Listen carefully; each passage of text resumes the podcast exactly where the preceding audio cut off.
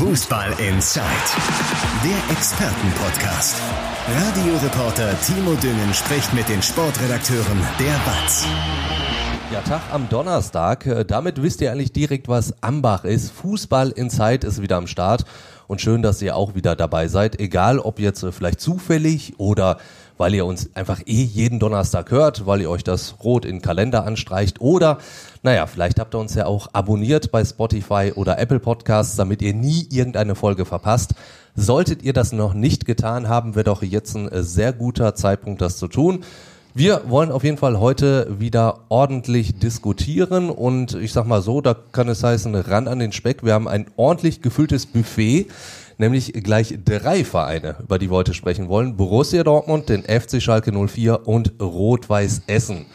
Und äh, damit kommen wir dann zu unseren Köchen, die ihr natürlich sowohl im Podcast, also als Video, als auch im Podcast bekommt. Zum einen ist äh, Nachrichtenchef Martin Herbst am Start. Hallo. Dann unser Schalke-Reporter, Andi Ernst. Andi. Ja. Äh, Glück auf. Und Glück ich muss auf. gleich am Anfang sagen, Oh. äh, Martin Herms ist derjenige, der ungefähr die Besetzung immer Woche für Woche hier einteilt und Woche für Woche Klartext und so weiter einfordert. Also wenn heute von ihm kein Klartext kommt, dann bin ich enttäuscht. Jetzt muss ich selbst ran. War aber keine Kritik an den anderen Kollegen, machen das super, aber Nur, nur, nur so eine kleine Erinnerung, immer sozusagen. Ja, ich stelle mich auch noch ganz kurz vor. Ich bin Timo Düngen, bin Morgenmoderator bei Radio M. Schalippe und auch als Fußballkommentator im Einsatz bei den Spielen des FC Schalke 04 und des MSV Duisburg. Und ich sag mal so, heute arbeiten wir uns tabellarisch mal so von oben nach unten, wobei wir bei Borussia Dortmund genau da schon beim Punkt sind. Denn äh, punktemäßig könnte der BVB ja ganz, ganz oben stehen. Hat es aber nicht geschafft, weil die Mannschaft es mal wieder äh, vergeigt hat bei diesem 3 zu 3 gegen Stuttgart. Und vor allen Dingen Betonung liegt auf mal wieder. mal wieder, stimmt. Also das war ja leider nicht der erste Totalschaden dieser Form. Also äh, Trainer Edin Terzic hat das heute nochmal bei der PK nochmal wiederholt. Man denkt da natürlich auch an dieses Werder Bremen Heimspiel. Du führst, ich glaube, bis zur 88. Minute 2-0, verlierst noch 2 zu 3. Dann natürlich noch das Derby auf Schalke, wobei ich da sage, hm, okay, ja klar, zweimal geführt, äh, bist die eindeutig bessere Mannschaft, äh, lässt dir noch äh, zwei Dinger reinhauen. Aber ich finde, das jetzt in Stuttgart war wirklich krass. Also es Ja. war schon wirklich das Krasse, was so in der Saison bisher passiert ist. Die Art und Weise, fürs 2-0 hast einen weniger ähm, bei einem äh, ja, Also Abstiegskandidaten. der Gegner hat einen weniger. Du hast ja. genau, der Gegner hat einen weniger, äh, spielst in Überzahl, äh, eine komplette Halbzeit und äh, kassierst drei, ja eigentlich vier Gegentore. Da war ja noch eins, was irgendwie noch aberkannt wurde, hauchdünn Ja. abseits. Ja, gegen den Abstiegskandidaten, wobei ich sagen muss, VfB Stuttgart, da wird mir Andi wahrscheinlich recht geben, das ist jetzt nicht wirklich gut. Aus Schalke-Sicht ist eine wirklich sehr, sehr gute Mannschaft und scheinbar hat das jetzt so ein bisschen gezündet ne, mit Sebastian Hoeneß. Wie die da gespielt haben, muss man ja auch mal sagen, ne, als ähm, Abstiegskandidat bei einem Meisterkandidaten mit einem weniger 0-2 hinten zur Halbzeit. Normalerweise bist du da auf Schadensbegrenzung aus. Aber die haben halt weiter nach vorne gespielt, viele Chancen kreiert. Wobei man natürlich erstmal sagen muss, wie kann das überhaupt passieren ne, aus BVB-Sicht. Und ähm, ja, das äh, war schon eine richtig krasse Nummer. Das tut weh, äh, auch aufgrund der Konstellation, wie das Ganze dann gelaufen ist, dass die Bayern dann noch zwei Punkte liegen lassen. Jetzt könnte man ja sagen, ja, cool, hat sich ja nichts verändert. Ja. Nee, aber ähm, da hat man echt eine, eine riesige Chance liegen lassen. Edin Terzic hat äh, genau das auch angesprochen, was du gesagt hast. Also man hatte vielleicht gedacht, so alles Doofe, was wir in dieser Saison schon leisten konnten, haben wir schon hinter uns, aber das war jetzt nochmal eine Steigerung. Also er hat äh, durchaus deutliche Worte gefunden, dazu auch noch Sebastian Kehl. Das war irgendwie aber auch so eine Mischung aus Verzweiflung, Wut, aber auch so ein bisschen Resignation war ja auch schon fast dabei. Ja, das war so ein bisschen was aus allem. Also man hat einfach gemerkt, dieser Trainer war einfach maßlos enttäuscht. Der hat das heute nochmal betont bei der PK, der wollte dann auch nach dieser Pressekonferenz mit niemandem mehr reden, der hat sich einfach zurückgezogen. Ähm, das ist eigentlich jemand, der sich im Laufe dieser Saison immer wieder vor seine Mannschaft gestellt hat, immer wieder schützend äh, sich vor sie gestellt hat. Und ähm, der war total fertig. Also der hat da wirklich zu so einem äh, Rundumschlag ausgeholt. Das war ein dreieinhalbminütiger Monolog und hat die Mannschaft nach allen Regeln der Kunst zerlegt. Er hat halt gesagt, das war so ein bemerkenswerter Satz, äh, dass es schon, ja, dass man heute erkennen, äh, erkennen konnte, äh, warum dieser Verein in den letzten zehn Jahren nichts geholt hat Ja. jetzt mit Ausnahme der beiden Pokaltitel, aber deutlich unter den Möglichkeiten geblieben ist. Und das war schon, schon ein bemerkenswerter Satz, wie ich finde. Ähm, ich bin der Meinung, gerade jetzt bei Dortmund, da ist man immer so ein bisschen zu schnell dabei mit dieser Mentalitätsdebatte. Das kommt eigentlich immer so nach jedem Spiel. Ne? Wenn Dortmund nicht gewonnen hat, ja, Mentalität, Haltung passt nicht. Das ist immer so ein reflexartig, finde ich, ein bisschen zu reflexartig. Also kein Fußballer geht irgendwie auf den Platz und möchte nicht irgendwie das Beste geben, normalerweise nicht. Aber in dem Fall. Ja, aber trotzdem vielleicht mal über dieses gewisse nochmal hinauszugehen, Ja. nochmal dahin zu gehen, es klingt so abgedroschen, aber dahin, wo es weh tut. Also gerade wenn Genau. du den Stuttgarter Ausgleich, dieses 3 zu 3 erlebst, Ja. da trabt ja die halbe Mannschaft einfach Das nur war, nebenher. ja, das stimmt. Das war eine ne? Haltungsfrage. Also ja. muss man Ja. mal sagen, wie fällt dieses dritte Gegentor? Also du hast einmal, man darf ja auch nicht vergessen, diejenigen, die das Spiel nicht gesehen haben, Dortmund hat ja sogar vier Gegentore kassiert. Ja. Äh, in Überzahl. Das äh, vierte Tor wurde aberkannt, weil es ein Millimeter abseits war. Aber das dritte Gegentor, du führst in der 97. Minute mit 3 zu 2. Da gehst du normalerweise mit zehn Mann hinter den Ball, weil klar ist, der Gegner schlägt den Ball sowieso weit nach vorne, Ja. Ja. holst den Kopfball, Spiel vorbei. Und die pressen mit drei Leuten den ballführenden Gegner in der gegnerischen Hälfte, werden ganz eindeutig überspielt. Marco Reus ist auf der anderen Seite und trabt zurück. Und äh, also dann, ich meine, dass hinterher einer im Strafraum über den Ball säbelt, ja gut. Auch nicht gut, darf auch nicht passieren, wenn du deutscher Meister werden möchtest. Aber allein wie das ganze Ding äh, abgelaufen ist, das war schon irre. Und ganz eklatant, ne? Du hast ja einen Schuss vom Bug bekommen, eigentlich einen Warnschuss. Du bekommst schon zwei Gegentore, ne? Rüttelt sich danach mal auf, schießt das 3-2. So, das war auch in der Nachspielzeit. Ja. So, und dann gehe ich doch als Marco Reus hin, Führungsspieler, Kapitän, ne? Versammel die Jungs nochmal, sag, komm Leute, drei, vier Minuten, jetzt verteidigen wir nochmal vernünftig, alles weg, reißt euch den Arsch auf, haltet die Position. Ja, dann kann es einfach nicht passieren, dass ein Rafael Guerrero links vorne angreift und der war ja eigentlich Linksverteidiger. Ne? Ja. Da musste dann Giovanni Reina halt links verteidigen, hat's dann komplett amateurhaft gemacht, sich da überlaufen lassen. Aber wie Andi schon sagte, wie Marco Reus da hingeht, war einfach ein Schlag ins Gesicht für alle BVB-Fans. Wie der da zurücktrabt, ich meine, jetzt kommen wir schon zu Marco Reus, das ist ein Ja, da, da wollen wir natürlich Ne? gleich noch zu Klar. kommen, weil ich würde die, die Frage zumindest auch stellen, weil du es auch gesagt hast. Wir sprechen so oft über die Mentalität, Ja. über die Einstellung bei Borussia Dortmund. Aber ist es nach so vielen Jahren nicht dann doch eher eine, eine Qualitätsfrage? Also sind die Dortmunder vielleicht einfach gar nicht so gut, wie wir sie sehen, wie sie sich selbst sehen? Ja, die Qualität ist durchaus vorhanden. Das würde ich jetzt schon nicht sagen. Also es ist ja durchaus möglich, dass diese Mannschaft in diesem Jahr deutscher Meister wird. Dann hat man ja schon eine Qualität. Also wenn man da sechs Spieltage vor Schluss zwei Punkte hinter den Bayern ist, auch wenn die dieses Jahr total kacke spielen und für, ihre Verhältnisse für ihre. Verhältnisse, ähm, ja quasi darum betteln, dass man endlich mal diese Meisterserie beendet. Ja. Und ähm, dann also Dortmund hat schon eine gewisse Qualität, auch wenn es ein paar Schwachpunkte gibt vorne. Ich glaube, die haben sehr viel Pech gehabt äh, mit der Sturmposition, diese Erkrankung, dieser tragische Vorfall mit Sebastian Aller. Ja. Ich glaube, wenn der von Anfang an normal performt hätte, ne, im Rahmen seiner Möglichkeiten, ich meine, ist überhaupt hoch anzurechnen, dass er jetzt immer noch spielt und hat auch ein schönes Tor gemacht da am Samstag. Ähm, da fehlt so ein bisschen, da fehlt auch der Backup. Modest hat nicht so wirklich funktioniert. Mukoko ist meiner Meinung nach auch noch nicht so weit, aber trotzdem ist es ja immer noch wirklich eine, eine richtig gute Mannschaft. Ich finde die Transfers, die sie getätigt haben im Sommer mit Süle, Schlotterbeck, wenn sie denn spielen, ähm, die haben die Mannschaft schon stabilisiert. Özcan, ähm, Adeyemi kommt aus sich raus und es liegt auch meiner Meinung nach überhaupt nicht am Trainer. Ne? Also ich finde schon, dass Edin Terzic viel aus dieser Mannschaft rausholt. Das ist ja auch so ein irgendwie so ein Menschenfänger. Also unter dem ähm, denke ich schon, dass die Leute performen. Die wollen ja alles für ihn tun. Der kommt bei der Mannschaft gut an. Ähm, gibt ja immer diese reflexartigen Trainer-Rausrufe und der ist jetzt schuld. Sehe ich völlig anders. Das ist nicht das Problem von Borussia Dortmund. Ähm. Aber woran hattet ihr dann gelegen? In dem Fall ist es wirklich eine Haltungsfrage. Ja. Ein Mangel vielleicht auch an Führungsspielern. Ähm, Nochmal, als Kapitän Marco Reus gehst du nach dem 3-2 hin, ne, da machst du keine Jubelarien, sondern versammelst die Jungs nochmal, sagst, pass auf, Leute, äh, wir haben das echt schlampig verteidigt, jetzt noch drei Minuten, jeder hält seine Position, ja, ich will keinen woanders sehen. Und dann bringst du so ein Ding einfach über die Bühne. So, und dann muss man auch eigentlich mal als Marco Reus in der Lage sein, diese extra Meter zu laufen, dann trab ich nicht nach hinten, dann muss ich einfach hinterm Ball kommen. Das sind aber die, die einfachsten Sachen im Fußball. Ja. ja vor allen Dingen, wenn du die Kapitänsbinde am Arm hast. Ja, genau. Ne? Also, man Also- sieht einfach, wenn die Fußball spielen, das ist teilweise ein Genuss. Also wenn die das Spiel aufziehen, dann kommt kaum eine Mannschaft hinterher. Also die Qualität ist wirklich da. Es ist keine Qualitätsfrage. Klar, an der einen oder anderen Stelle ist man vielleicht nicht so gut aufgestellt wie der FC Bayern, aber trotzdem ist es ja schon eine, eine ordentliche Truppe, die da stehen haben.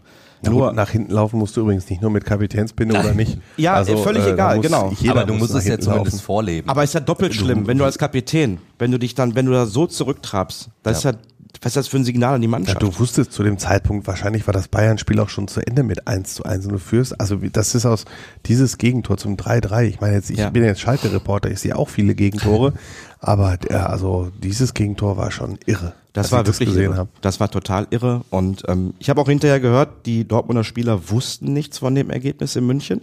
halte ich für falsch. Also ich hätte da wirklich, als ich spätestens als sie gemerkt haben, okay, die lassen nach, die haben irgendwelche Probleme, Ja. dann werfe ich doch rein, ey Leute, die Bayern stolpern. Das muss doch nochmal irgendwie 10, 20 Prozent rauskitzeln. Gerade wenn ich merke, okay, die Mannschaft ist nicht wirklich voll da, hat Schwierigkeiten, dann komme ich doch nochmal mit so einer Motivationsspritze. Ja, und wer da nicht noch läuft, dann weiß ich auch nicht, der tut mir da wirklich leid. Jetzt gibt's ja bei Marco Reus diese ganz besondere Situation, dass sein Vertrag ausläuft. Ja. Noch ist er nicht verlängert. Wir haben vor zwei Wochen da ja auch schon mal hier äh, im Podcast drüber gesprochen. Ja. Da sind wir zu der Meinung gekommen, dass man ja Marco Reus natürlich halten könnte, aber auch nicht zu jedem Preis und schon gar nicht nur, weil er halt Marco Reus ist.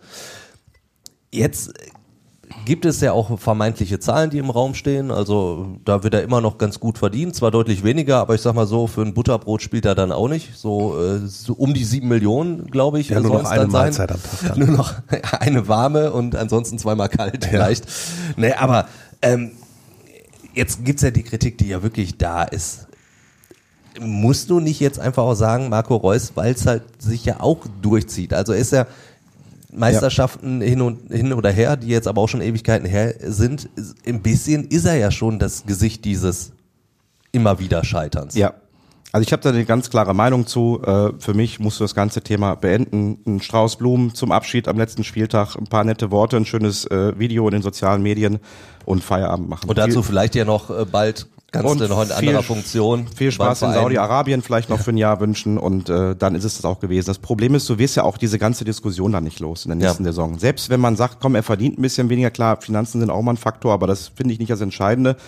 Ähm, das ist Marco Reus, an wen, dem wird man immer irgendwie eine gewisse Erwartungshaltung haben. Es wird immer wieder diese Mentalitätsdebatte, ich finde, die ist ja ganz klar mit ihm verbunden. Also wenn Edin Terzic sagt, äh, es gibt Gründe, warum wir in den letzten zehn Jahren nichts gewonnen haben, ja, wer ist denn zehn Jahre da?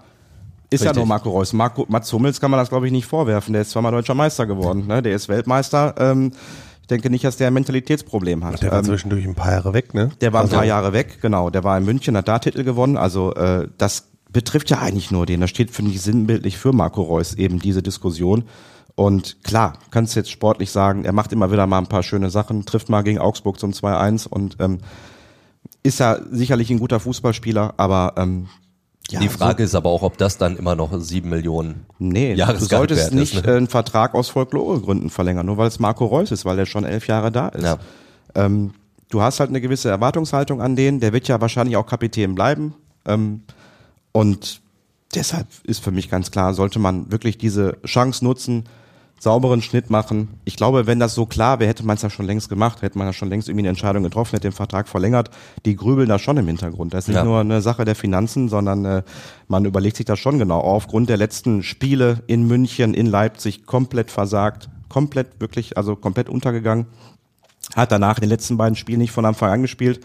Ich meine, was ist das für ein, für ein Zeichen des Trainers auch, ne? Ja. Äh, Das ist dein Kapitän, dein Führungsspieler und in der entscheidenden Saisonphase sitzt er dann zweimal auf der Bank. Das heißt ja auch, dass Terzic nicht wirklich hinter ihm steht. Und diese Worte, finde ich, die waren ganz klar an ihn gerichtet. Nicht nur, aber er fühlte sich bestimmt angesprochen.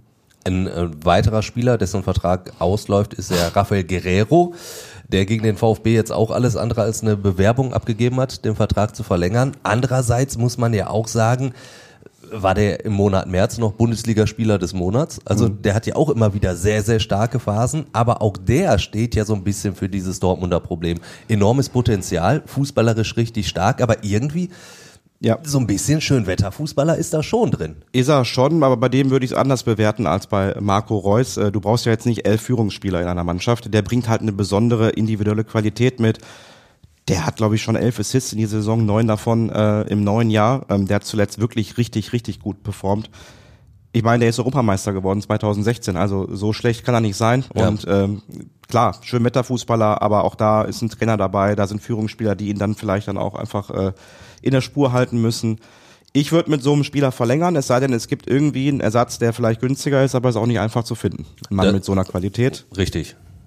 Also vor allen Dingen, da- ist ja auch die Frage, äh, wo du ihn dann ersetzen wollen würdest, weil der kann ja, Ja. so vielseitig spielen. Wenn du sagst, einen reinen Linksverteidiger, dann holst du vielleicht Benze Baini, Ja. halt jetzt von, von Gladbach, aber wenn du sagst, der kann ja auch im, im Mittelfeld agieren, Ja, vielseitiger so eine Spieler. Releva ähm, ne, so Viel- Variabilität. hast du Genau, ja der ist total vielseitig, jetzt irgendwie so ein verkappter Spielmacher momentan. Ja. Ja. wenn man so sieht, dass er sich immer wieder auch, äh, dass er ins Zentrum rückt und da das Spiel einleitet, macht er richtig gut. Wie gesagt, ich finde, es ist ein guter Fußballer. Klar hat er auch Flausen im Kopf und ist jetzt auch nicht so der äh, Typ Emre Can oder so, ähm, der da die Ärmel hochkrempelt. Aber ähm, nochmal, du brauchst keine elf Führungsspieler, du brauchst ein paar. Marco Reus ist keiner davon. Ähm, aber Guerrero hat eben andere Qualitäten und deswegen, ja, also wenn es irgendwie finanziell machbar ist und wenn jetzt nicht wirklich eine Vollgranate irgendwie Ja. ne, drauf warten würde, verpflichtet zu werden, würde ich schon den Vertrag mit ihm verlängern. Jetzt geht's gegen Frankfurt. Ähm, glaubt ihr an eine Reaktion der Mannschaft? Ich meine, gegen Frankfurt muss man auch sagen, weil die Frankfurter sind ja auch sehr, sehr wankelmütig, sag ich mal. Hast du schon wieder eine große Chance, wieder reinzukommen in, in vernünftigen Rhythmus? Ja, die muss ja kommen, die Reaktion. Ich meine, dann muss man sich wirklich mal, äh, muss man einen Blick auf die Tabelle werfen, auf die Ausgangslage. Es sind ja dann wirklich nur noch zwei Punkte. Es ist alles drin, sechs Spiele vor Schluss. Dortmund hat vier Heimspiele. Ich finde, das Restprogramm ist so, also ist machbar aus äh, Dortmunder Sicht. Und ich bin mir fast sicher, dass die Bayern nicht alle sechs Spiele gewinnen werden. Die spielen jetzt in Mainz nach diesem Champions League Spiel. Sehr, sehr schwere Aufgabe. Und ich meine, die taumeln. Die hängen komplett in den Seilen. So, und äh, das muss man jetzt einfach nochmal in die Köpfe bekommen, dass man wirklich jetzt mal in den letzten sechs Spielen alles rausholt. Am besten alle sechs Spiele gewinnen. Und das ist eine historische Chance. Normalerweise war die Meisterschaft immer vorbei. Ja. Ne? Da gab es schon mal diese äh, nächste Meisterfeier. Ja, man kann es nur hoffen. Als, als Fußballfan, als Dortmund-Fan, ich glaube, selbst Bayern-Fans sind wahrscheinlich, hätten wahrscheinlich nichts dagegen, wenn mal ein anderer Meister wird. Äh, Endlich das- meine Meisterfeier nicht im Schnee. ja, das ist ja alles nicht mehr zu ertragen. Also äh, Jahr für Jahr Bayern Meister und ähm, ja, wenn sie jetzt nicht motiviert sind, wenn Marco Reus jetzt nicht alles geben möchte, ich meine, er könnte ja viel wieder gut machen. Ja. Wenn er jetzt Meister wird, dann würden sie wahrscheinlich ein Denkmal hinstellen. Ja, und ähm, deswegen kann ich es halt nicht verstehen. Das finde ich so krass, dass man dann in so einer Situation in der letzten Minute dann nicht Vollgas gibt, äh, macht das Ganze nicht wirklich besser. Werbung. Werbung Ende. Vielleicht straucheln die Bayern ja am 13. Mai, Andi, wenn Schalke zu Gast ist. Könntest du dir das vorstellen? Stand jetzt. Gemeine Frage, ne? Gemeine Frage. Ja, natürlich eher nicht. Ist doch klar, wie soll das funktionieren? Also fehlt mir jetzt ein bisschen der Glaube, aber mein Gott, im Abstiegskampf ist alles möglich. Also ich stelle alles Mögliche fest. Wir kommen jetzt auf das Hertha-Spiel, nach dem. Hertha-Spiel, direkt nach dem Abpfiff. Ja, also da haben, glaube ich, alle Schalker waren so euphorisiert, da haben sie die Ja. Weltpokal-Siegesfeier geplant. Ja, So, wenn jetzt Klassenerhalt, dann Meister und dann Weltpokal, ist ja logisch. So groß war die Euphorie. Dann schlafen gegangen, dann kleiner Kater und am nächsten Morgen war dann wiederum nicht alles hier oben, sondern da unten. Also wir steigen sowieso ab, scheiß Restprogramm. ja. So, ne, und so sind so die Extreme aktuell bei den Schalkern und das Ja. gleiche gilt dann auch für das Bayern-Spiel. Natürlich ist jetzt eher unvorstellbar, dass Schalke in München was holt. Zumal es für die Bayern, das ist jetzt vorhersehbar. Die große Hoffnung war ja immer, vielleicht sind die ja schon Meister dann. Wird Würde ich jetzt auch Jahr nicht drauf setzen, um Ja. es mal so zu formulieren. Man hört schon raus, als äh, Schalke-Reporter ist man normalerweise nicht unbedingt zu beneiden, aber ich muss zugeben, äh, am letzten Freitag war ich sehr neidisch auf dich. Ich hätte das Spiel eigentlich kommentiert, lag leider flach. Ja, ich habe dich auch vermisst im Stadion, halt- muss ich sagen. Da, auch das ist nett. Für unser übliches das, das ist, äh, das ist nett. Fußball in Zeit, äh, Ja. I've got the power Selfie. Also Ja, dementsprechend konnte ich nicht hingehen. So, du warst natürlich da. Wie oft musstest du dich kneifen, um zu glauben, ja, also, dass Schalke so schnell, so früh 2-0 führt, äh, war Kneifen. nicht unbedingt zu erwarten. Also ich glaube, einmal musste ich mich kneifen, als Skarke in der dritten Minute das Ding wirklich unter die Latte geknallt hat. Das So. haben wir ja wirklich lange nicht gesehen. ja, Aber in dem Moment war mir eigentlich klar, also wenn an einem Tag mal irgendwie alles funktioniert, nach dieser Saison, die so wechselhaft gelaufen ist, nach dieser Saison, in der so oft das Matchglück gefehlt hat, nach dieser Saison, in der du wirklich viele Chancen ausgelassen hast, ja, dann an dem Tag. Also wenn in der, nach zwei Minuten 42 äh, das Ding so rein knallt, also dann ist ja völlig klar, dass alles geht. Und an dem Tag lief halt viel für Schalke. Nicht alles, da kommen wir gleich auch noch drauf, aber viel. Nicht nur die erste Chance ging rein, sondern auch die zweite zum 2 zu 0 durch Marius Bülter. Und danach zeigt Ralf Herrmann eine wirklich erstklassige Parade, Ja. die man so sicherlich nicht sieht.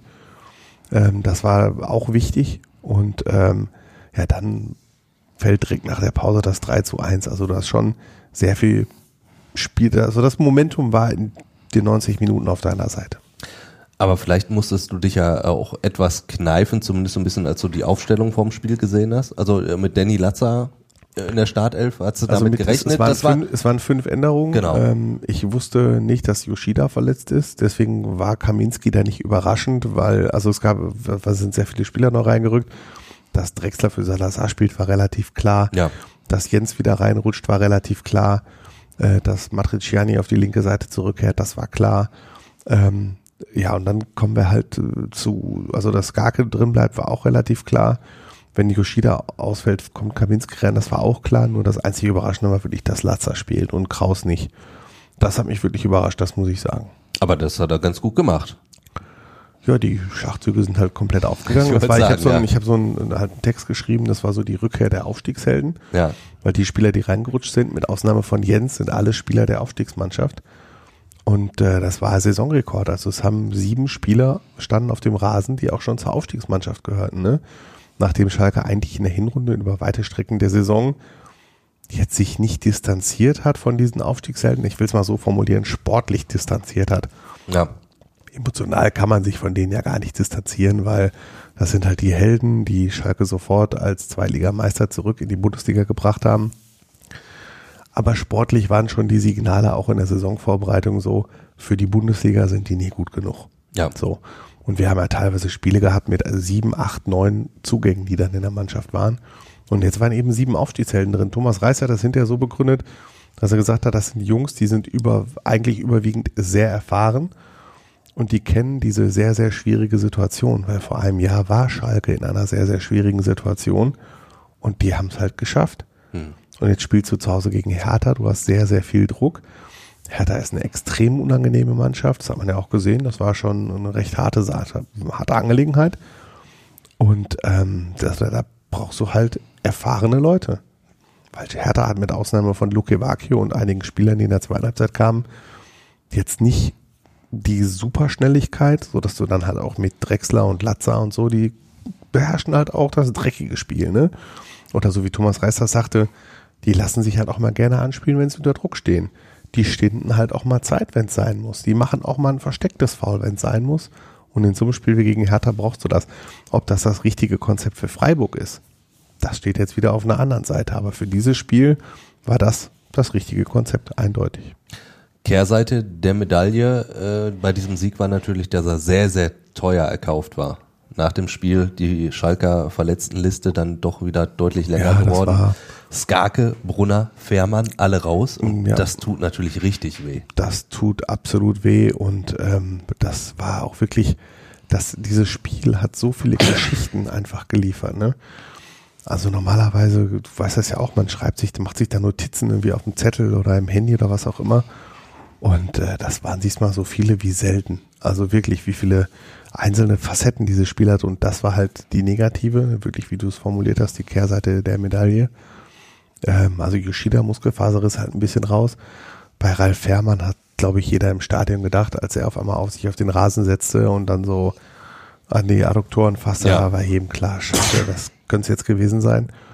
Und äh, in der Tat, er hat einen Muskelfaserriss und wenn man bedenkt, am 27. Mai ist die Saison schon zu Ende. Und jetzt haben wir heute den 20. Richtig. Noch April. 20. April. Also äh, Adduktoren, äh, Muskelfaserriss, also da das wird Vier bis sechs Wochen. Ja, eben. Ja. Das kannst du jetzt also vergessen. Herr Cedric Brunner, äh, Schulter, also der hatte vor Jahren schon mal eine, so eine Schulter-Eckgelenkssprengung an gleicher Stelle. Der ist jetzt auch in die Schweiz zu einem Spezialisten gefahren. Das sieht halt auch schlecht aus, ne? Und äh, Skake, der zum ersten Mal in seinem Schalke-Trikot halt echt richtig geil gespielt hat, ja, rasselt halt mit seinem Teamkollegen Brunner zusammen, der äh, schlitzt ihm irgendwie die, am Fuß die Sprunggelenke auf, Fleischwunde auch raus. Das ist echt bitter, dass es ausgerechnet die drei getroffen hat. Ich meine, Fährmann, dass, dass ich jetzt hier sitze und sage, dass Fährmann ausfällt, bereitet mir Bauchschmerzen.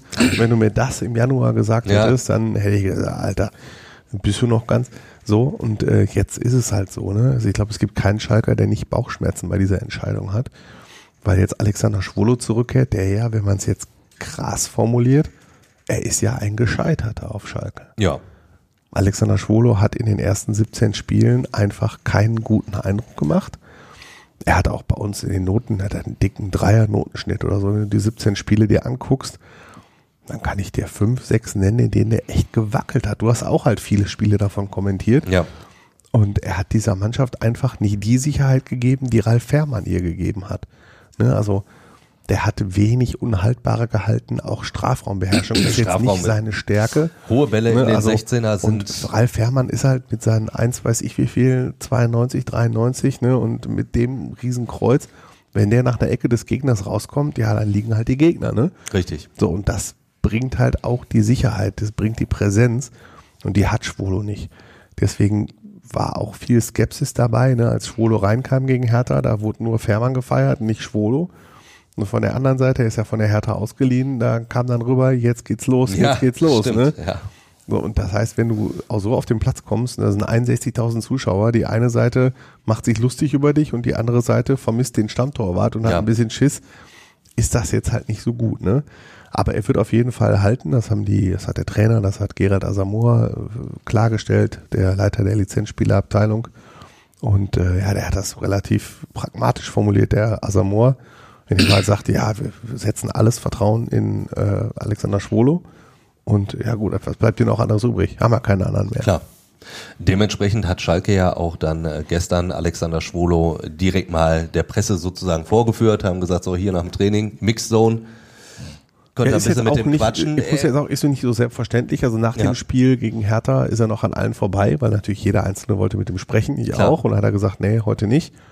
Und äh, Interviewanfragen gingen natürlich auch raus und da haben die Schalker dann gesagt, okay, komm, sind so viele Anfragen da, dann stellen wir ihn einmal in die Mixte und da kann jeder dann seine Fragen beantworten, äh, Fragen stellen, er beantwortet die und dann ist und, es halt auch und da gut. hat er sich ja durchaus selbstbewusst gezeigt. Kaufst du ihm das ab? Ich meine, was soll er anderes machen? Er wird wohl Ja. kaum sagen, ich habe Riesenbammel, dass ich jetzt bei meinem Ex-Verein in Freiburg spiele. Genau. Hoffentlich ist verkacke ich natürlich da auch nicht. irre, der hat zwei Ex-Vereine, die aktuell in der Bundesliga und gegen den einen wird er eingewechselt, zum Ja. anderen fährt er jetzt hin. Er ist halt in Freiburg ausgebildet worden und hat äh, und auch Profi geworden und hat sehr, ist einen sehr, sehr langen Weg zusammen mit Christian Streich gegangen. Du hast schon recht, was soll er jetzt sagen? Ja. Er soll sagen, natürlich, er ist halt auch Profi, er ist seit vielen Jahren, er ist auch schon 30 Jahre alt. Allerdings glaube ich nicht, dass das alles so spurlos an ihm vorübergeht, weil der weiß ja auch noch nicht, wie es weitergeht. Ne? Der Leihvertrag mit Schalke gilt bis 30. Juni, also dass der auf Schalke bleibt, die Chancen sind bei 0,0001 Prozent. Der ist einfach, es gibt keine Kaufoption. Das Gehalt ist viel zu teuer, weil er nämlich in Berlin hat er einen, äh, so einen Vertrag unterschrieben. Obwohl ich auch nicht dann- so wenig Geld damals von der Hertha eingekauft. Genau. Also- da würde ich, also mal ganz ehrlich, als Alexander Schwolo äh, würde ich natürlich auch den, den Vertrag dann, äh, also die Kohle halt haben wollen. Aber in Berlin hat er halt auch nicht so richtig eine Zukunft. Das ist halt schwierig, ne? Und äh, A, hast du das im Hinterkopf? Und B, natürlich auch, dass die Schalker halt skeptisch sind. Natürlich werden die ihn mit Applaus empfangen in Freiburg, ne? Aber sobald Freiburg eine Ecke hat, geht das Gezitter los, glaube ich. Glaube ich wirklich. Und das wird, das merkt man natürlich auch als Torhüter. Du hast das vorhin schon gesagt, dass nach dem Spiel die Euphorie auf Schalke riesengroß war, nach dem Abpfiff. Du hast es äh, verglichen mit Weltpokalsieger-Stimmung. Danach kam dann auch so ein bisschen das Wochenende, wo die Konkurrenz, der man ja eigentlich gar nichts zugetraut hat, überall Punkte geholt hat. Also sei es Hoffenheim in München, sei es eben Stuttgart gegen Borussia Dortmund oder auch der VfL äh, gegen Ja. Union Berlin. Wie würdest du das bewerten? Also ich meine, Schalke steht jetzt auch nach diesem 5 zu 2 weiterhin auf einem direkten Abstiegsplatz. Ist dadurch der Klassenerhalt jetzt einfach ein bisschen wahrscheinlicher geworden oder ist eher der Abstieg nur so ein Mühe unwahrscheinlicher? Je nachdem, wie es drehst. Ja, also ähm, natürlich war die Euphorie auch so groß, weil Stand Freitagabend alle gedacht haben, guckt mal an, Stuttgart, Hoffenheim und Bochum, die verlieren sowieso. Ja. Und dass du dann quasi als Tabellen 16. nach Freiburg fährst. Das war der Plan und das haben sie zumindest sich erhofft, dass die alle punkten und dass quasi nur Hertha der große Verlierer war, meinetwegen noch FC Augsburg, der übrigens bei RB Leipzig mal fast auch noch gepunktet hätte. Ne, also das war echt klar, dass vier Abstiegskonkurrenten Kampf- Konkurrenten im Abstiegskampf spielen gegen die Top 4 der Liga. Da machst du dir natürlich Hoffnung. Ne? Und das hat auch ein bisschen dazu beigetragen, dass die Stimmung dann von wirklich himmelhoch jauchzend nach relativ weit unten gegangen ist. Ja, wie schätze ich jetzt ein den Abstiegskampf? Ähm, das ist immer sch- schwierig, das jetzt zu formulieren in die Kamera, aber er sieht halt nicht gut aus, ne? Es ist immer alles möglich. Es ist noch nicht vorbei. Also das ist natürlich auch klar. Ne? Ich will jetzt nicht den großen Abgesang auf Schalke starten. Es ist Um Rocky zu zitieren, ist es erst vorbei, wenn es vorbei ist. so genau. Es ist, es ist erst vorbei, wenn die Schalke am 34. Spieltag die, die Umkleidekabine verlassen. So ne. Ja. Und ähm, deswegen, es ist aller Ehren wert, dass sie sich nochmal in die Situation gebracht haben, dass sie am ähm, 28. Spieltag punktgleich mit dem 16. sind. Das hätte, glaube ich, von uns keiner vorhergesehen, dass das nochmal passiert. Ne, das will ich auch wirklich nochmal betonen. Und in diesem verrückten Abstiegskampf ist, wie wir an den Ergebnissen des vergangenen Spieltags gesehen haben, ist es halt, ist halt auch mal alles möglich, ne? Aber dann sind wir bei diesem Restprogramm. Ja. So, Freiburg, wenn, wenn. Borussia Dortmund vier Heimspiele hat, dann ist relativ klar, dass äh, der Kontrapunkt im Spielplan, nämlich Schalke, vier Auswärtsspiele hat. Richtig. Und äh, die sind halt bei ähm, Freiburg, Weil- Mainz, genau. München und Leipzig. Freiburg will noch in die Champions League kommen. Mainz 05 ist die drittbeste Rückrundenmannschaft. Ähm, ja, und dann noch RB Leipzig und Bayern München. Ne? Also das sind eigentlich unterm Strich, also du musst, Schalke hat 24 Punkte, du hast vielleicht Chancen auf den Relegationsplatz, wenn du noch drei von den sechs Spielen gewinnst. Ja. Die beiden Heimspiele gegen Bremen und Eintracht Frankfurt sind auch schwer. Die gewinnst du auch nicht im Vorbeigehen, aber die sind quasi schon Pflicht. Ja. Zumal darüber- Bremen ja auch noch ein ja. bisschen was tun muss. Ne? Also das ist jetzt auch nicht komplett eine Mittelfeldtruppe. Bremen muss noch was tun, ja, und ähm, die drei anderen, also das ist, du musst halt irgendwo einen raushauen. Ne? Ja, richtig. Und ähm, dann sind wir wieder bei den Personalsorgen, die dann da sind, bei den vielen Fragezeichen und es ist halt schwer. Und die beiden und die anderen Mannschaften hören ja jetzt nicht auf zu punkten. Ne?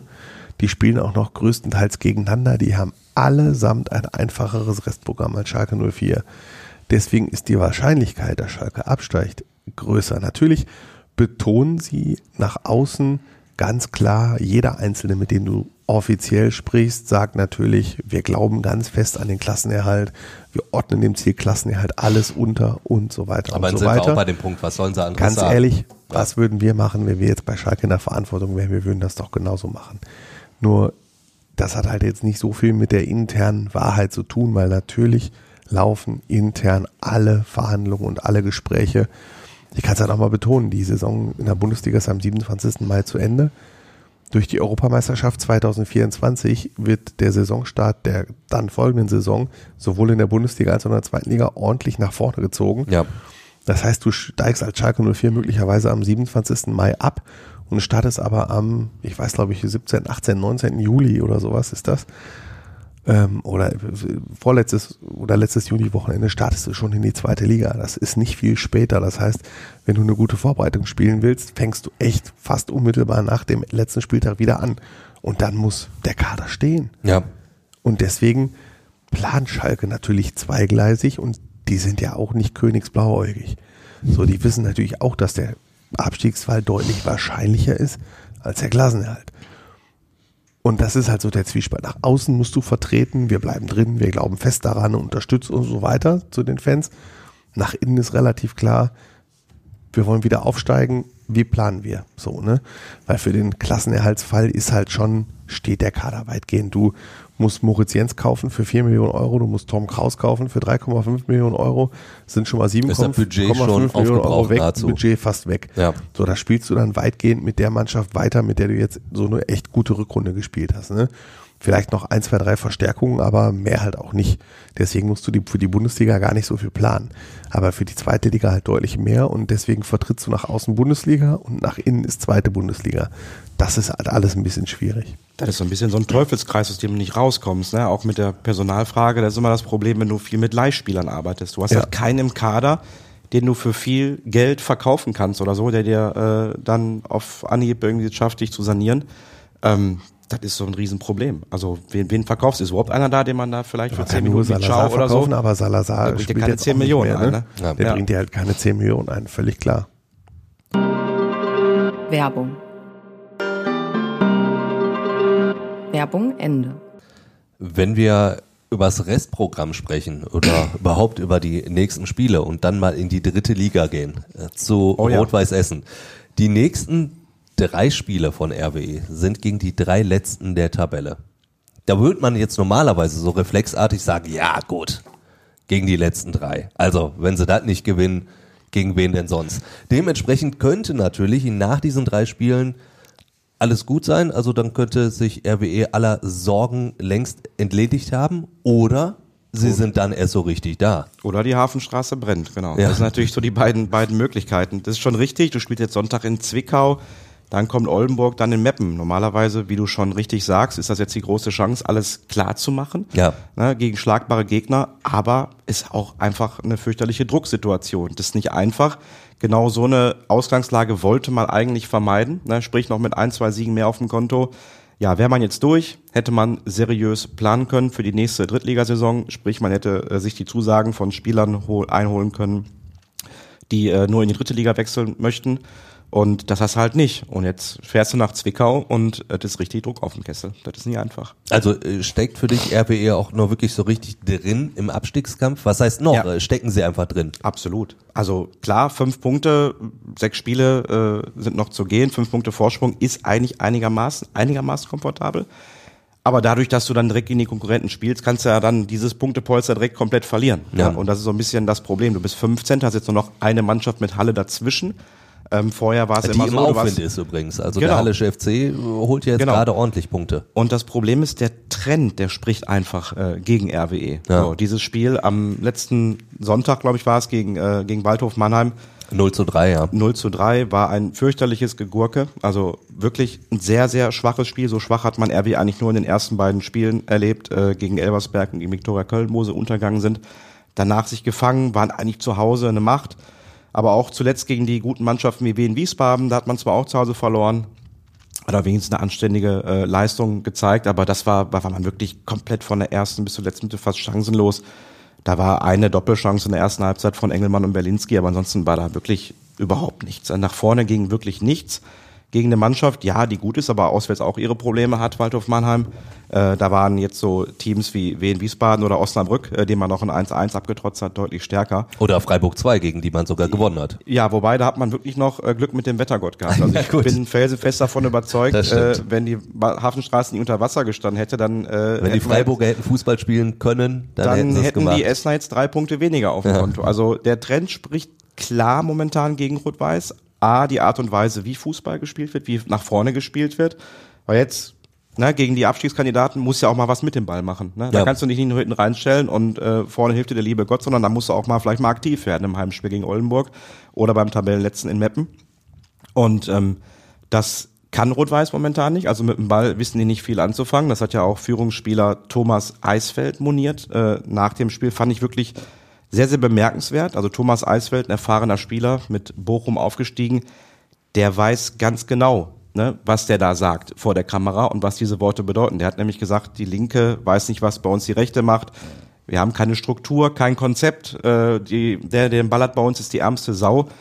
Ja, das ist eine klare Kritik am Trainer. Ja. So lange sind wir schon im Geschäft, das wissen wir halt. Und ähm, wenn sich so einer dahinstellt, dann spricht das nicht für Trainer Christoph Dabrowski. Also den würdest du an dieser Stelle auch durchaus anzählen. Der ist angezählt, den brauche ich nicht anzählen, der ist, der ist angezählt. Ähm, Ja. Der hat's richtig schwer. Das ist wirklich eine, eine, eine ganz komplizierte Situation. Rot-Weiß lebt ja von dieser Wucht, von den Zuschauern. Das ist so ein bisschen ähnlich wie bei Schalke. Bei Schalke ist es momentan positiv, da stehen die Fans ja wirklich alle hinter der Mannschaft. Ne? 15.000 in Hoffenheim, auch bei diesem Heimspiel äh, jetzt gegen Hertha, unglaubliche Stimmung. Ne? Ist bei Rot-Weiß ähnlich, kann auch gut sein, aber Kippt momentan aber kippt die Stimmung, Ja. ist schon gekippt. so. Ne? Und äh, man mag sich gar nicht ausmalen, was passiert, wenn du in Zwickau verlierst ähm, was dann bei dem Heimspiel los ist gegen Oldenburg, wenn es dann mal irgendwie nach 10 Minuten 0-1 steht. Und ähm, das muss man natürlich irgendwie verhindern. Und da wird man sich sicherlich auch überlegen, je nachdem, wie man in Zwickau spielt, was dann mit Dabrowski passiert. Also du könntest dir durchaus vorstellen, dass man da kurz vor Saisonende nochmal sagt, um die äh, Saisonziele noch irgendwie zu erreichen, Ja. um andere Vereine Ja, zu das ist zitieren, natürlich, äh, dass man sich da nochmal für eine Wechsel entscheidet. aber ist halt so der letzte Ausweg noch. Ne? Also Ja. diesen äh, Joker wird man sicherlich ziehen, sollte es jetzt nochmal äh, wirklich nochmal schlechter werden. Sprich, Ja. verliert man in Zwickau, man hat vielleicht nur noch zwei Punkte Vorsprung oder so und wenn es dann richtig eng wird, ja klar, also du kannst es dir auch nicht erlauben. Äh, ich meine, du kannst jetzt zwar appellieren an die Fans, aber äh, ja, auf der Eintrittskarte äh, steht jetzt nicht, dass man irgendwie äh, dauerhaft supporten muss während des Spiels. Also jeder Fan hat äh, ein Recht auch, äh, seine Meinung zu äußern und zu pfeifen. Und da ist so ein bisschen das Problem. Also du brauchst schon so diese ganze Wucht bei RWE, die dahinter steckt, um jetzt diese Spiele zu überstehen. Wenn das gelingt, okay, aber das kann echt nach hinten losgehen. Diese Gefahr sehe ich so ein bisschen. Mitten rein in diese, ähm, naja, sagen wir mal, äh, Krise auf, auf dem Spielfeld kam dann jetzt auch noch der Wechsel in der, in der sportlichen Leitung rein. Also Sportdirektor Novak nicht mehr da, dafür werden sich jetzt zukünftig die Aufgaben aufgeteilt. Wie, wie bewertest du das? Also ich glaube, ähm, das ist der Zeitpunkt war sicherlich nicht gut, den Sportdirektor zu entlassen. Ähm, würde, hätte man unter normalen Umständen wahrscheinlich auch nicht gemacht, selbst wenn man der Meinung gewesen wäre, okay, es passt einiges nicht, ne? Es stand ja auch so schön in der Pressemitteilung, man ist sich irgendwie nicht einig, was jetzt die Ausrichtung angeht, das klassische, was immer da drin Klassische, steht. ja. Aber für mich ist klar, wenn man zu so einem Zeitpunkt, sieben Spieltage vor dem Ende, einen Sportdirektor mit sofortiger Wirkung lässt, dann ist Ja. da irgendwas anderes vorgefallen. Möglicherweise etwas, was nicht für die Öffentlichkeit bestimmt ist. Aber ähm, klar ist, äh, dass das sehr ungünstig ist. Natürlich auch noch zusätzlich für Unruhe gesorgt hat. So an sich äh, mit dieser Konstellation, denke ich, kann man leben. Also Christian Flüttmann ist, äh, den kennt man nicht so, ist jetzt kein Lautsprecher, aber durchaus jemand, der schon Erfahrung gesammelt hat, eine interessante Vita hat. Der war beim BVB in der Jugend, der war Co-Trainer bei Norwich City von, von Daniel Farke, war dann auch Cheftrainer in der dritten Liga bei Eintracht Braunschweig. Also der hat schon ein bisschen was mitgemacht. Ja. Der soll ja quasi so diesen übergeordneten Posten übernehmen als Sportdirektor. Dann hat man noch Markus Stegmann, Kaderplaner bei Viktoria Köln, hat er auch eine gute Arbeit eigentlich geleistet in den letzten Jahren.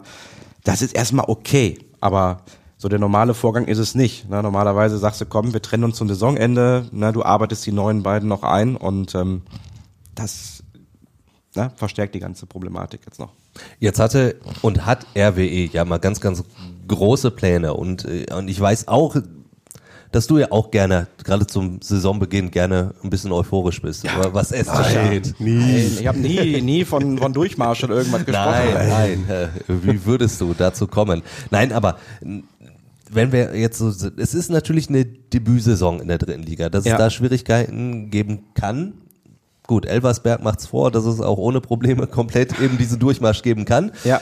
Aber äh, man musste ja damit rechnen, dass es auch Rückschläge gibt. Trotzdem nimmt das in diesem gesamten Plan, den RWE ja verfolgt, also dieses ja auch hoch in die zweite Liga. Die wollen sich ja nicht langfristig in der dritten Liga etablieren. Ja. Macht diese Saison da schon, rüttelt die an diesen Plänen? Bringt Auf die jeden die Fall. komplett ins Stolpern? Ich meine, äh, wenn man jetzt darüber spricht, äh, dass Rot-Weiß spätestens ab der nächsten Saison dann den nächsten Schritt hätte machen wollen, den sehe ich nicht äh, mit diesem Personal. Das ist so ein bisschen das Problem. Man hat ein bisschen was verschlafen. Wenn man sich so die Kaderstruktur anschaut, so das Gerüst der Mannschaft ist halt viel zu alt. Also Leute wie äh, Bastians, Engelmann, alle über 30, also die Führungsspieler. Jetzt hatte man äh, Götze geholt, der hat aber kaum gespielt in der Rückrunde, da weißt du auch nicht, kannst du dich drauf verlassen, immer wieder ein paar Wehwehchen gehabt, verletzungsanfällig, Krankheit. Ähm, das Problem ist, dass das Gerüst dieser Mannschaft zu alt ist und dass man nicht weiß, ob man den richtigen Trainer momentan hat. Und ich finde, diese Frage kann man auf jeden Fall stellen. Denn wenn man sich die Entwicklung der Mannschaft aussieht, wenn man sich auch die Entwicklung einzelner Spieler mal anschaut, ne, so Niklas Thal hat in der Hinrunde richtig gut, da hätte man gedacht, boah, das ist vielleicht einer für einen guten Drittligisten, vielleicht auch für einen Zweitligisten. Der ist ein Schatten seiner selbst, spielt nur noch Risikopässe. Ähm, wenn man sich Easy Young anguckt, ja, ein Spieler, äh, da dachte man eigentlich, jedenfalls hat man sich für den extrem ins Zeug gelegt, hat sich wirklich gestreckt, was das Gehalt anging, um ihn zu halten. Da dachte man, man hat einen Unterschiedsspieler, Ja. der bringt gar nichts, die ganze Saison über. Und das spricht auf jeden Fall gegen den Trainer, dass er es nicht geschafft hat, solche Leute irgendwie einen Schritt voranzubringen. Im Gegenteil, die spielen eher schlechter. Und ähm, ja, auch da muss man schauen. Ne? Traut man es Christoph Dabrowski zu, nächstes Jahr eine Mannschaft irgendwie äh, zu führen, die möglicherweise dann mal im oberen Drittel spielen kann oder in der oberen Tabellenhälfte zumindest, ähm, die dann auch mal mit Ball ein schönes Spiel nach vorne macht. Glaube ich eher nicht. Also ich finde, Zweifel sind da angebracht. Äh, Ich kann mir auch gut vorstellen, selbst wenn sie jetzt noch äh, den Klassenerhalt einigermaßen souverän packen, dass man sich dann vielleicht im Sommer trennt, wenn man zu der Erkenntnis kommt, dass es mit ihm nicht reicht. Aber diese Diskussion kommt mir sehr bekannt vor von einem anderen Drittligisten im Ruhrgebiet. Ja. Auch da äh, gibt's ja große Ziele. 2025 soll man rauf. Ja, wir haben, haben wir da schöne In die Luftschlösser zweite gebaut. Liga, ne? kann, man, kann man hier im Kann Ruhrgebiet ich, ganz gut. kann ich übrigens empfehlen, vor einer Woche haben wir ausführlich über den MSV Duisburg gesprochen und äh, unser Sportredakteur, MSV-Reporter Dirk Retzlaff hat Ja. sehr schön referiert, wo es hakt oder wo nicht. Also Könnt ihr bei uns äh, natürlich finden. gerne da natürlich reinhören. Dann äh, zum Abschluss einmal ganz kurz, wir machen jetzt sozusagen eine Schnelltipprunde. Die Mhm. drei Vereine, über die wir heute gesprochen haben, tippen wir jetzt ganz schnell. Martin, du fängst an. Dortmund, Frankfurt, Freiburg, Schalke, Zwickau, Essen. Soll ich sie alle durchtippen? Alle durchtippen. Ja, BVB Frankfurt 3-1, Freiburg Schalke 2-0, äh, Zwickau RWE Boah, Hey, jetzt gerät er ins Schwimmen. 2-0 Zwickau. 2-0 Zwickau. Oh. 2-0 Zwickau. Ich glaube, da fehlen auch einige, muss man dazu sagen. Bastians Wiegel fallen aus, Roter gesperrt, äh, Tarnat gesperrt. Das sind ja eigentlich so Leute, die dann in solchen Spielen anpacken. Wird Martin echt, hat die echt Dabrowski schwierig. Schlagzeile schon im Anschlag. Ich merke das schon. Merke ich auch. Merke ich Achso, auch. dann was muss ich noch? nee, das war Das war's? Das war Äh, Dortmund Frankfurt 1-1, Freiburg Schalke 0-0, äh, Zwickau RWE 1-1. Dreimal unentschieden. Dreimal unentschieden. Dann tippe ich noch schnell äh, Dortmund Frankfurt 2-1, Freiburg Schalke 1-1 und äh, Zwickau RWE 0 0. Also auch zwei Unentschieden immerhin. Wird ja ein Leckerbissen dann in Zwickau, was wir da so tippen.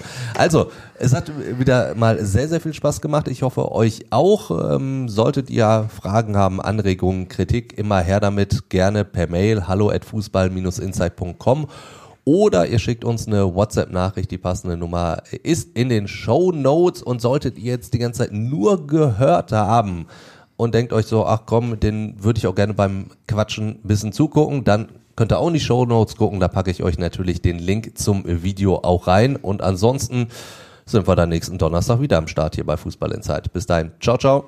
Ciao. Glück auf. Fußball Inside, der Expertenpodcast. Von den Lokalradios im Ruhrgebiet und der Watz. Jeden Donnerstag neu, überall, wo es Podcasts gibt.